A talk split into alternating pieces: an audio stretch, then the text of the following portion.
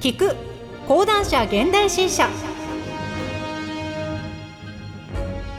この番組は講談社現代新書から新作おすすめ書籍を取り上げ冒頭部分をリーディングでお届けするポッドキャストです。新書は一つのテーマの情報インプットに最適です。ちょっとした興味を掘り下げるきっかけに立ち読み気分でお聞きください。さて今回お届けする新書は未完の天才。南方熊楠。志村正樹著。担当ナレーターは小野原睦美です。本書の概要。なぜ熊楠は完成を嫌ったのか。驚くべき才能を多方面に発揮しながらその仕事のほとんどが未完に終わった。南方熊楠。最新の研究成果や新発見資料を取り上げながら熊楠の生涯をたどりその天才性と未完成の謎に迫る。熊楠をめぐる13の謎。十数年前に取ったノートの内容を空で思い出せる記憶力。51編も論考を発表していたネイチャーへの投稿を中止。都営後熱中していた植物学の研究を停止。大英博物館に迎えられてから何をしていたのか。語学の天才熊楠の勉強法とは？エコロジーの先駆者だが数年でフェードアウト。なぜ希少な生物だけでなくありふれた植物も守ろうとしたのか。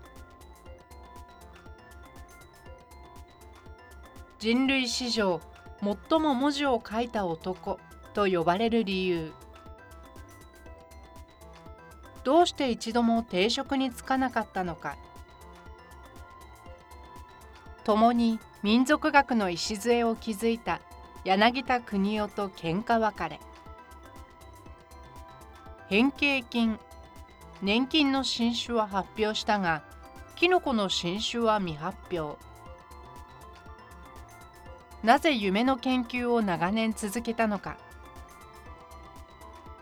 集大成となるような本をどうして出版しなかったのか。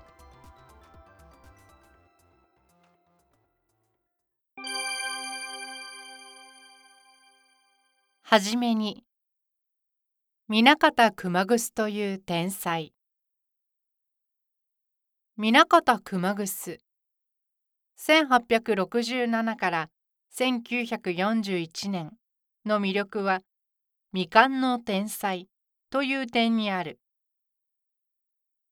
驚くほど多方面で才能を発揮し生物研究ではキノコ変形菌粘菌シダ植物淡水藻貝類昆虫水生爬虫類と幅広く扱い熊楠の名が学名についた新種も少なくない。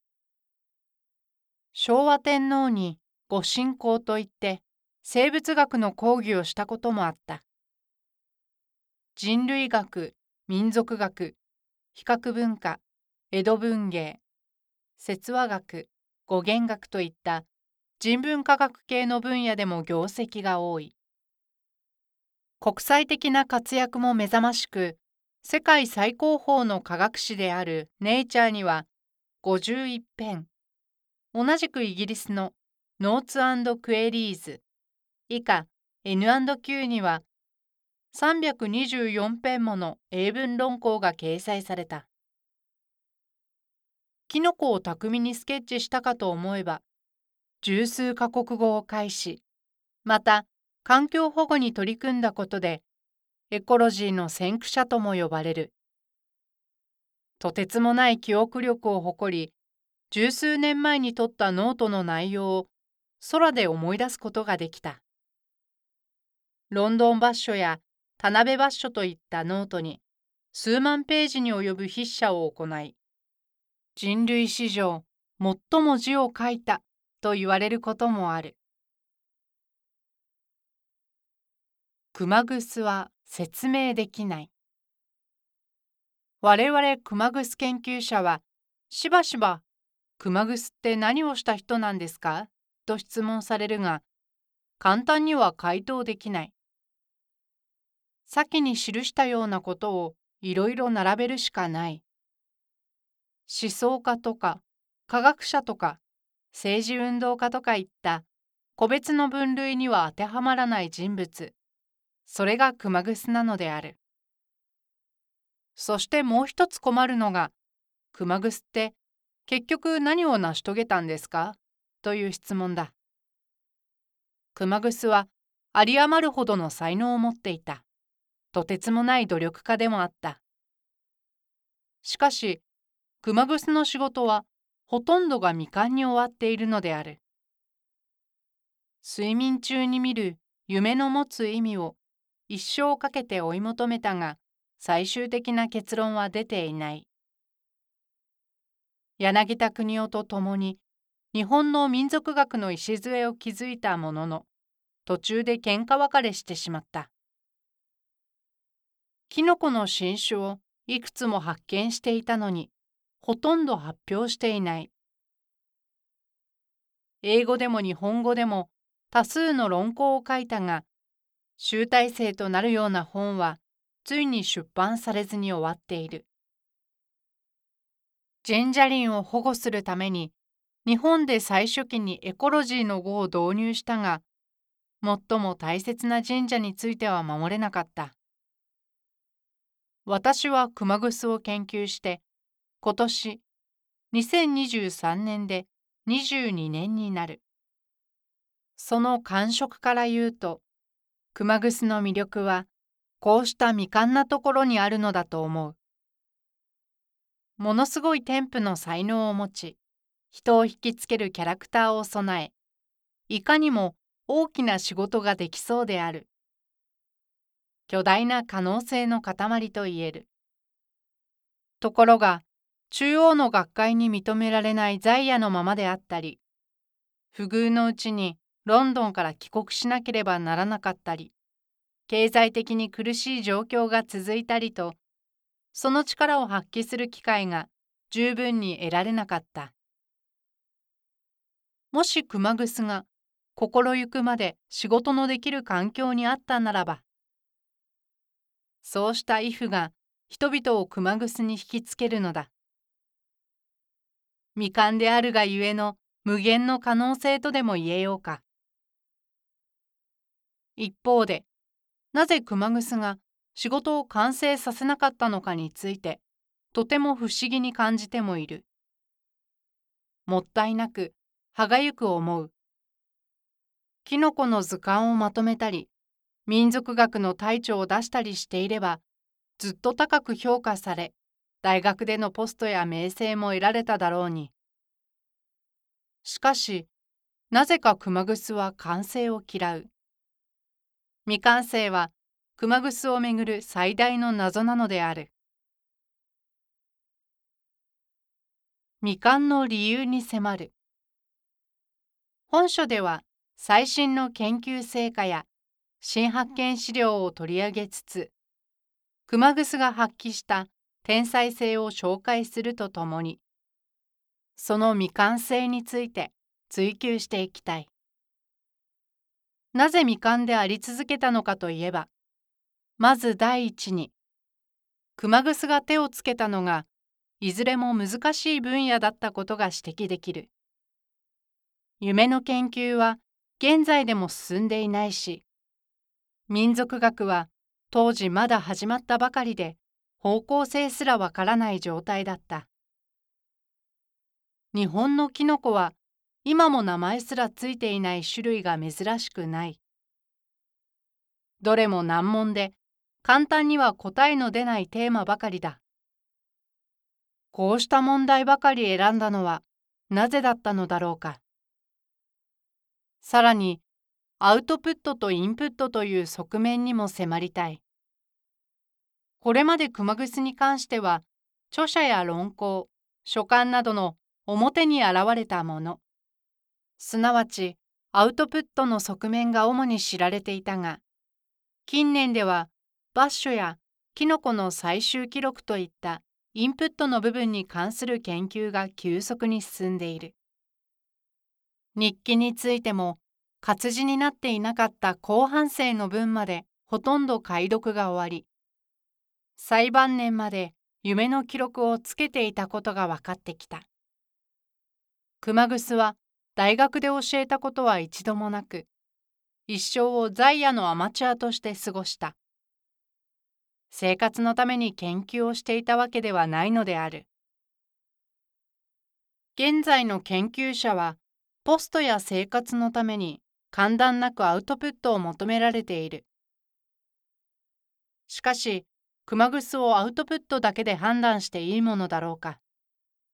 熊楠は何を目的として学問に取り組んでいたのか。研究のゴールをどこに設定していたのか。それを知るには熊楠のインプットを見なければならない。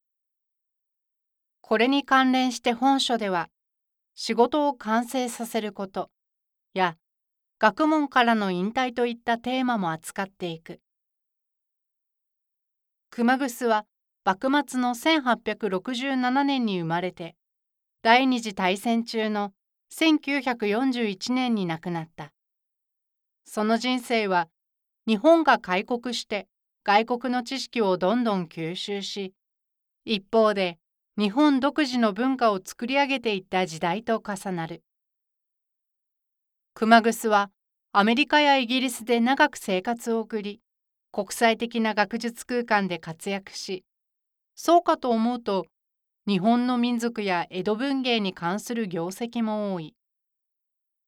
中国や日本を広く包含した東洋というアイデンティティを持ち西欧に対抗しようという意識も強かった。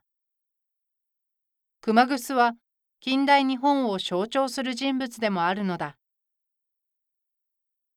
熊楠の未完成は日本の歴史とも重なるのかもしれない。熊楠の仕事は今もなお完成していない。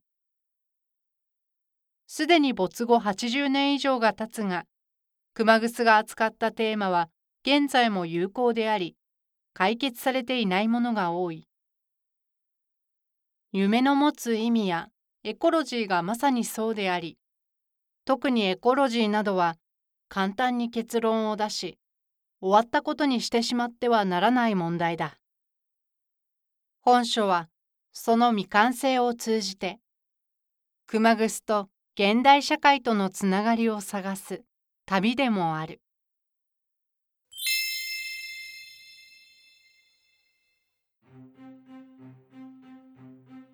今回は講談社現代新書から志村正樹著未完の天才南方熊楠をお届けしました番組ではリスナーの方からの投票を受け付けております。Spotify で聞かれている方はぜひ投票やアンケート機能を使って番組に声をお寄せください。最後に audiobook.jp からのお知らせです。オーディオブックは家事をしながら車の運転中など好きな時間に本を音声で聞くことができるサービスです。audiobook.jp なら日本語オーディオブック数がナンバーワン。人気のビジネス書や話題の小説など豊富なジャンルが揃っています。アプリをインストールして聞き放題プランに登録すると最初の2週間は無料で何冊でも聞くことができます。ぜひオーディオブックを聞いてみてくださいね。